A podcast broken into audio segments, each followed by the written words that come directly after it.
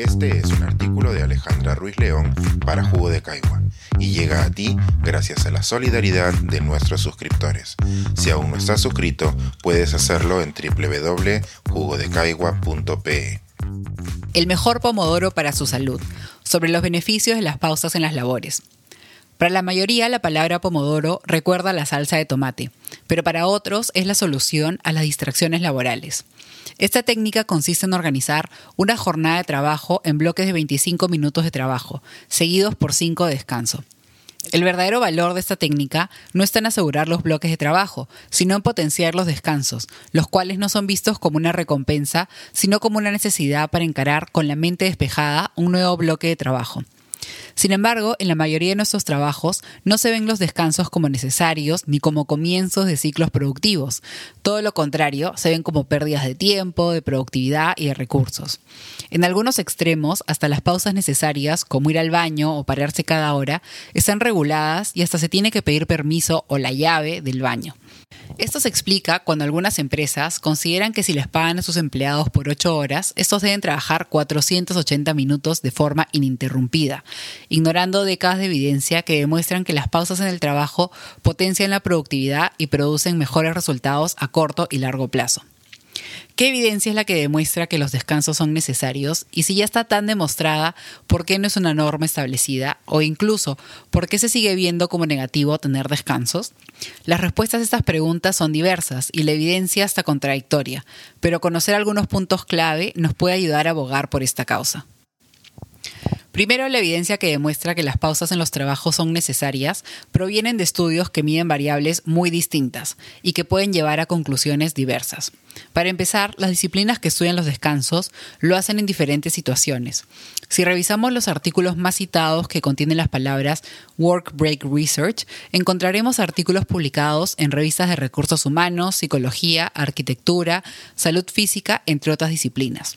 Para empezar, las definiciones de descanso son muy diferentes. Para algunas es una parada de 5 minutos y cambiar de actividad. Para otros es poder pararse y dar una vuelta. En resumen, las investigaciones sobre los descansos suelen medir sus efectos en tres categorías. Autorreportes, mediciones de la productividad y efectos psicológicos. Es decir, algunas miden cómo una persona dice que se siente después de incluir o no descansos en sus jornadas, de cómo los descansos afectan a la productividad de los empleados que los realizan y por último, cómo afectan la salud mental. Entonces, si queremos ver si los descansos son beneficiosos en nuestras jornadas laborales, debemos tratar de analizar sus resultados en estas tres categorías a corto, mediano y largo plazo no en solo una de ellas. Para poner un ejemplo de cómo centrarse únicamente en una de estas áreas puede llevar a una conclusión errónea, usaremos un artículo que estudiaba los descansos en el personal de enfermería y la predisposición a los errores médicos. Los investigadores se preguntaban si tomar descansos sin distracciones ayudaba a reducir los errores que el personal de enfermería cometía. Y la conclusión era que no veían una diferencia. Este resultado nos puede llamar la atención porque todos sabemos lo demandante que es este tipo de trabajo y lo costoso que son los errores médicos. Aunque en concreto los investigadores no veían una diferencia en el grupo que estudiaron, tampoco decían que los descansos eran negativos, y menos aún decían que los descansos se deberían prohibir, una acción errónea que algunos podrían concluir. Como indican los mismos investigadores, aunque no vieron una diferencia en el número de errores médicos, ellos no estaban midiendo otras variables, como la productividad de este personal, su salud mental e incluso el interés por continuar en esta profesión todas variables en las que tener descansos más seguidos podrían mejorar la productividad y el bienestar a largo plazo. A diferencia de esta investigación, otros cientos de estudios sobre los descansos en el trabajo sí han probado su efectividad.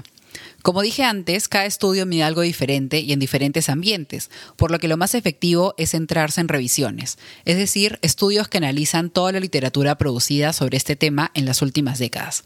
En concreto, encontré dos artículos, Recovering from Work y Methods in Experimental Work Break Research, que juntos recogen más de 150 artículos y de los cuales podemos encontrar evidencia valiosa para abogar por los descansos.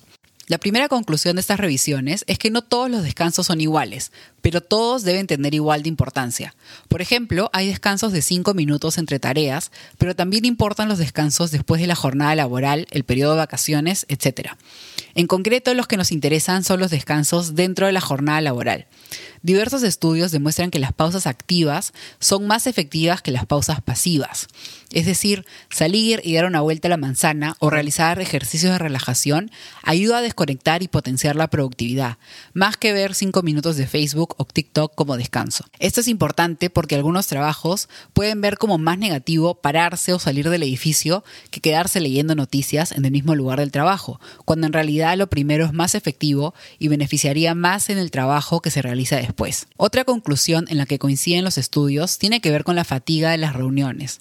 Tener descansos entre reuniones no solo implica cambiar de actividad, uno de los últimos estudios sobre este tema, que se compartió mucho en medios, fue uno realizado por Microsoft.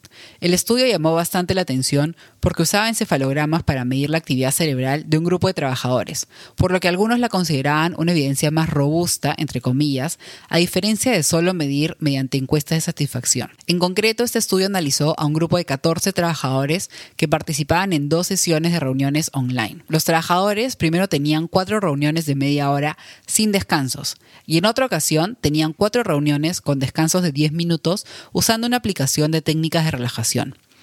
Los investigadores observaron que en el grupo que no tenían descansos había picos de actividad cerebral relacionada con el estrés y que además estos se acumulaban tras las diferentes reuniones, a diferencia del grupo que sí realizaba descansos, los cuales empezaban cada reunión sin estos picos de estrés.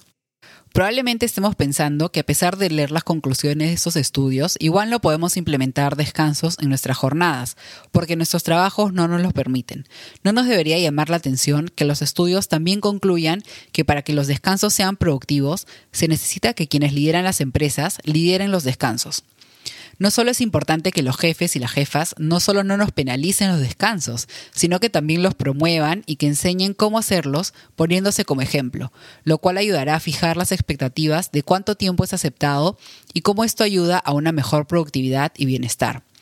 Como nos indican las investigaciones, si somos jefes o si tenemos jefes, o si somos nuestros propios jefes, es mejor empezar a tener descansos activos antes de que los descansos se conviertan en definitivos. Pensar, escribir, editar, grabar, coordinar, publicar y promover este y todos nuestros artículos en este podcast cuesta y nosotros los entregamos sin cobrar. Contribuye en www.jugodecaigua.pe barra suscríbete y de paso espía como suscriptor nuestras reuniones editoriales.